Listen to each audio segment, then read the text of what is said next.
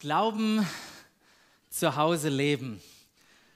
Dazu möchten wir ermutigen, dazu wollen wir uns gegenseitig herausfordern und ich glaube, wir müssen das und dürfen das auch miteinander lernen. Wie geht das, Glaube zu Hause zu leben? Und äh, wenn du jetzt dich fragst, betrifft es denn mich? Dann kann ich dir sagen, ja, dieses Thema betrifft auch dich, weil es uns alle betrifft. Wir alle sind Kind von einer Mama und einer Papa. Wir haben vielleicht Geschwister. Wir haben eine Großfamilie. Wir haben vielleicht sogar eigene Kinder oder Menschen, die uns sehr nahe stehen, die wie Teil unserer Familie sind. Also es betrifft, es betrifft dich, es betrifft uns alle. Wie leben wir Glauben in unseren eigenen vier Wänden mit den Menschen, die da ein- und ausgehen regelmäßig? Und wir haben festgestellt, dass Glauben zu Hause leben ein sehr wichtiges Thema ist. Ich habe vor zwei Wochen ein paar Statistiken aufgelegt, warum das so zentral ist, welche Bedeutung Glauben spielt und wie wichtig es ist, zu Hause zu lernen, weil es uns sehr, sehr arg prägt. Und auch was da für ein Potenzial drin steckt, wenn Menschen das schon äh, zu Hause erleben. Da schlummert richtig was drin. Und wir haben festgestellt, ohne dass wir da Riesenausführungen gemacht haben, dass das auch ein spannungsgeladenes Thema ist.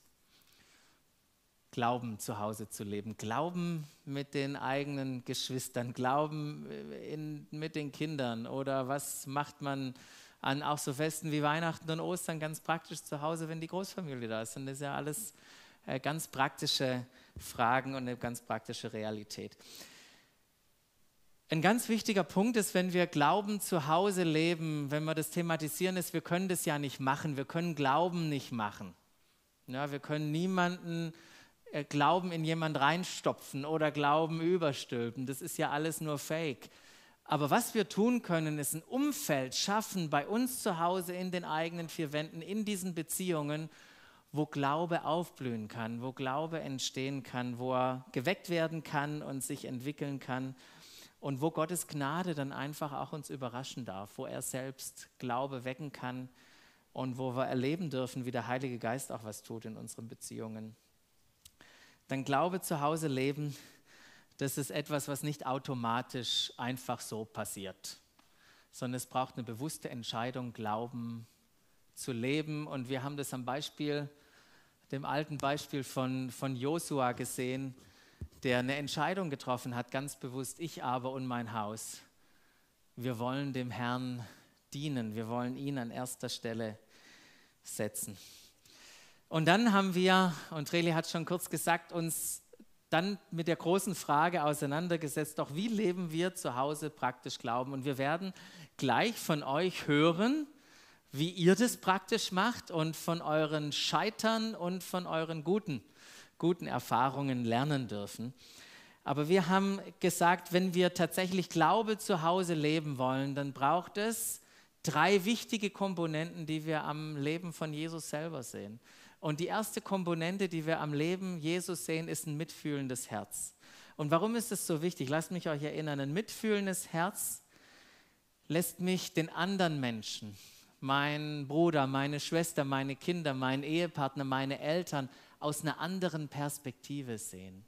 Deshalb brauche ich ein mitfühlendes Herz. Ein mitfühlendes Herz hilft mir, die richtigen Prioritäten zu setzen im Miteinander. Ganz arg wichtig. Ein mitfühlendes Herz führt mich ins Gebet, weil es mir wichtig ist, fange ich an, für Glauben zu Hause, Glauben beim anderen, Glauben in unserer Beziehung zu beten.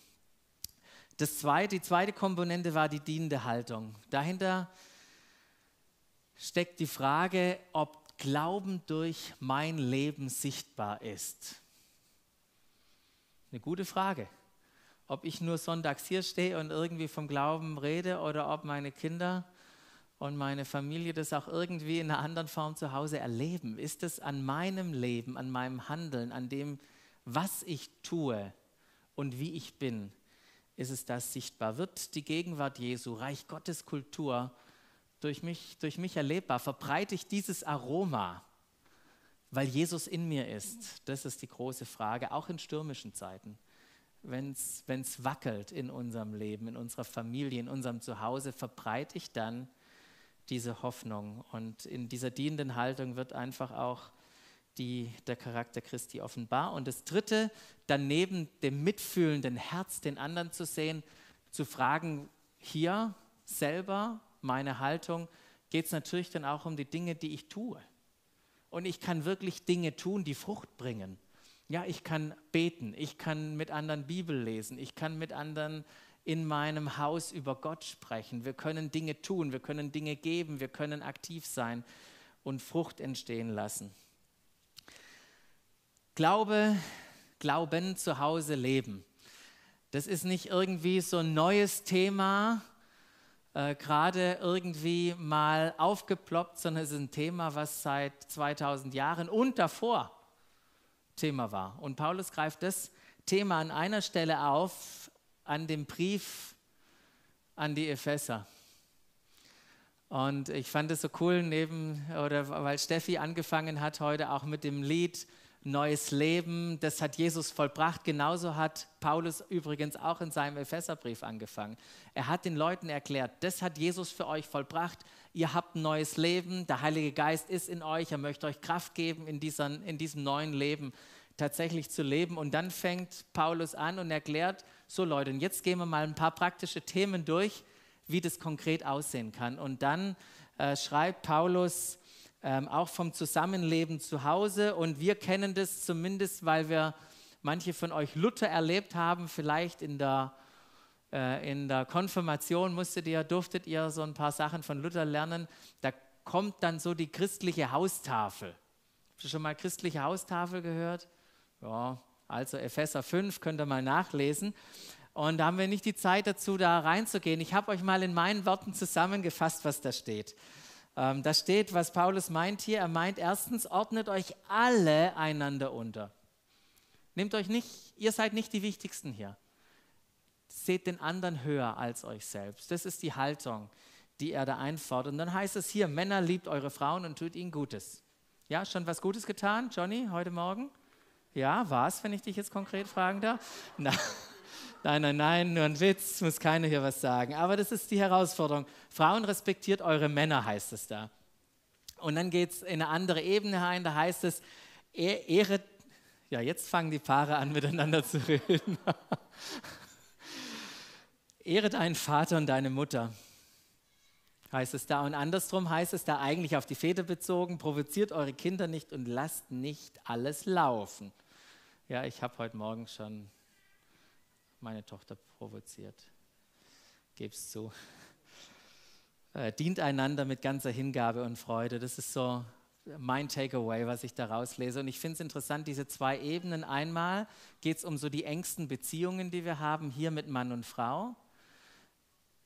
Und dann macht Paulus noch was anderes auf und sagt hier, es geht um dieses Zusammenleben von Generationen. Wie gehen Generationen miteinander um und wie leben wir unseren Auftrag, Glauben in die nächste Generation weiterzugeben. Das heißt, Glauben weiterzugeben an unsere Kinder, an unsere eigenen leiblichen Kinder, aber auch an unsere geistlichen Kinder. Und ich sage bewusst geistliche Kinder, weil wenn du jetzt denkst an Generationen und Kinder, sagst, na gut, jetzt kann ich aussteigen, ich habe ja keine Kinder. Aber weißt du was, Paulus hatte auch keine eigenen Kinder. Hatte war nicht verheiratet, hatte keine eigenen Kinder. Und trotzdem nimmt er uns mit hinein und sagt, guckt mal, wie ich das lebe in meiner Verantwortung, in meiner geistlichen Verantwortung. Und diesen Auftrag, Glauben an die nächste Generation weiterzugeben, wie ich den erfülle. Und wir wissen vielleicht, oder manche von euch wissen, dass Paulus sich einen Ziehsohn genommen hat und gesagt hat, lieber Timotheus, du bist mein Sohn.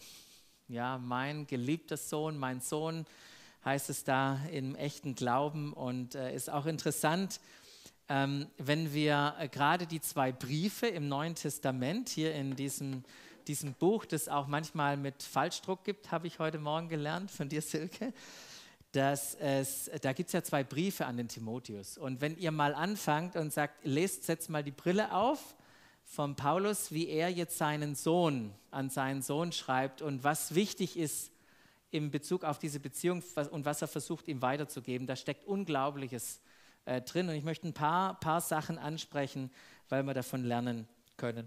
Das erste ist, ähm, dass Paulus Verantwortung übernimmt. Ganz simpel. Aber er, er sagt Timotheus, du bist mein Sohn. Ich, möcht, ich habe was vor mit dir. Ich möchte mein Leben in dich ausgießen. Er übernimmt Verantwortung. Ganz simpel. Das ist der allererste Punkt, den, wir, den es braucht für uns, wenn wir in diesem, in diesem Spiel mitmachen wollen, zu sagen, hey, ich übernehme Verantwortung. Muss ich mir auch als Papa sagen. Und grundsätzlich auch, ich übernehme Verantwortung für meine eigenen Kinder, für andere Menschen, damit sie geistlich wachsen können. Das Zweite ist, auch simpel, er betet für Timotheus. Betest du für deine Kinder, betest du für geistliche Kinder, die Gott dir anvertraut hat. Und das nächste, was ich so cool finde, ist auch ganz einfach, lässt du es die anderen wissen? Genau, also liebe Kinder, wenn ihr heute äh, zuguckt, wir beten für euch, dass ihr das wisst. Das tun wir. Wir beten für euch. Ähm, und es ist gut zu wissen, hey, da betet jemand für mich. Das ist richtig cool. Das äh, Dritte, was ich auch stark finde, ist, wir beten nicht nur für sie oder Paulus hat nicht nur für Timotheus gebetet, sondern sie haben auch zusammen gebetet. Wo schaffen wir diese Räume in unserer Familie zusammen zu beten oder mit unseren eigenen und geistlichen Kindern zusammen zu beten? Sie lesen zusammen die Bibel, finden wir auch im Brief. Was ich auch cool finde, ist, wie Paulus sich verletzlich macht. Man sagt, weißt lieber Timotheus, an dem und dem Punkt in meinem Leben habe ich Fehler gemacht. Ich habe wie ein Idiot gelebt früher. Ich habe die und die verfolgt. Das sind meine Herausforderungen. Ich bin genauso unterwegs noch wie du. Wo machen wir uns verletzlich auch und treten nicht nur auf als wir sind die Vollchecker und wissen alles. Paulus ermutigt Timotheus immer wieder, immer wieder ermutigen. Hey, denk nicht so gering von dir. Glaub nicht, du bist zu jung, um diese Sache zu machen, sondern ich gebe dir Verantwortung. Ein weiterer wichtiger Schlüssel, Verantwortung zu übertragen. Wo geben wir unseren Kindern Verantwortung zu wachsen? Und dann auch immer wieder zu ermutigen, das finde ich auch bei Timotheus äh, stark in dieser Beziehung, ihn herauszufordern, hey, leb, Gott hat dir geistliche Gaben gegeben, leb sie, leb sie, leb sie aus, setz sie ein, bring dich ein. Finde ich richtig, richtig cool. Was ich, und damit möchte ich äh, abschließen, was ich so bemerkenswert finde bei Paulus, ist, wenn er Timotheus anschaut, dass er dann nicht nur guckt drauf, was mache ich mit ihm? Okay, ich bete mit ihm, ich lese Bibel mit ihm, ich äh, gebe ihm Verantwortung und so weiter und das ist richtig gut, sondern dass der eigentliche Hauptfokus, ein Augenmerk von Paulus, wenn er Timotheus anguckt, ist, was möchte ich in seinem Leben für Veränderung sehen? Wo soll er am Ende landen? Und das war seine Perspektive. Was möchte ich an Veränderung sehen? Und manchmal ist mir selber aufgegangen, bin ich mehr darauf fokussiert, was wir tun. Es wäre gut, wenn wir als Familie auch mal zusammenkommen und die Bibel aufschlagen und mal überlegen, wie treffen wir da wichtige Entscheidungen. Oder dass wir zusammenkommen und als Familie beten und solche Zeiten haben.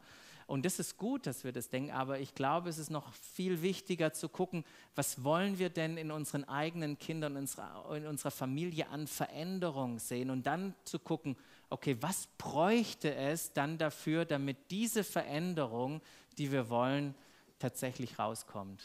Versteht ihr, was ich meine?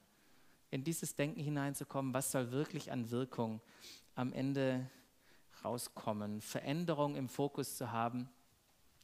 Und mich hat es gestern nochmal so bewegt, den Pavel zu sehen mit seinen Kindern, wenn wirklich ein Sturm tobt. Und, und ich habe mir überlegt, wow, was, was würde ich mir wünschen, wie Glaube in unserer Familie bei meinen Kindern dann auch praktisch sichtbar ist. Wenn wir da unterwegs sind wie er, was würde ich mir wünschen, dass wir reden? Und wie wir über Menschen reden? Ich würde mir wünschen, wenn wir da unterwegs sind, in dieser Situation zu merken, wow, wie viel Gottvertrauen ist tatsächlich in unserem Leben, in dieser Situation. Was macht es mit uns? Ähm ich würde mir wünschen, dass wir auf Grundlage der Bibel wirklich verantwortliche Entscheidungen treffen. Dass wir Jesus bewusst in, unser, in unseren Lebensmittelpunkt stehen, erstellen. Genau bei allem, was wir tun, möchte ich dich und mich einladen, immer wieder auch darüber nachzudenken, was soll tatsächlich für eine Veränderung geschehen, weil wir glauben, zu Hause leben? Was soll die Frucht sein, die dort entsteht?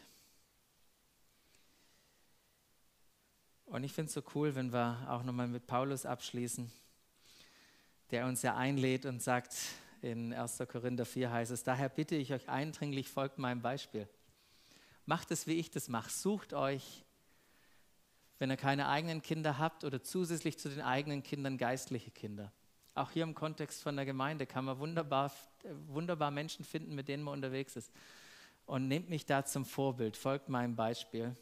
Und dann finde ich es so spannend, weil er dann plötzlich Timotheus in den, in, ins, ins Spiel bringt, um euch dabei zu helfen, meinem Beispiel zu folgen. Ist das nicht klasse? Um euch dabei zu helfen, habe ich Timotheus zu euch geschickt, den ich liebe, als wäre er mein eigener Sohn und der mir ein zuverlässiger Mitarbeiter in meinem Dienst für den Herrn ist. Er wird euch die Grundsätze in Erinnerung rufen, nach denen ich meinen Weg mit Jesus Christus gehe und die ich überall in jeder Gemeinde lehre. Ist nicht cool? Folgt meinem Beispiel und damit ihr das könnt, schicke ich euch Timotheus, in dem könnt ihr genau sehen, was ich getan habe. Und manchmal, ich weiß nicht, wie es euch geht, da würde ich gern mit so vielen Menschen unterwegs sein. Und mit so vielen Menschen das Leben, was Paulus mit Timotheus gelebt hat. Aber es gibt noch mal ein wichtiges Prinzip.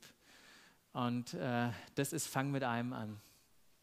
Tue für einen Menschen das, was du für alle, was du mit jedem Menschen tun würdest, gerade in diesem Prozess.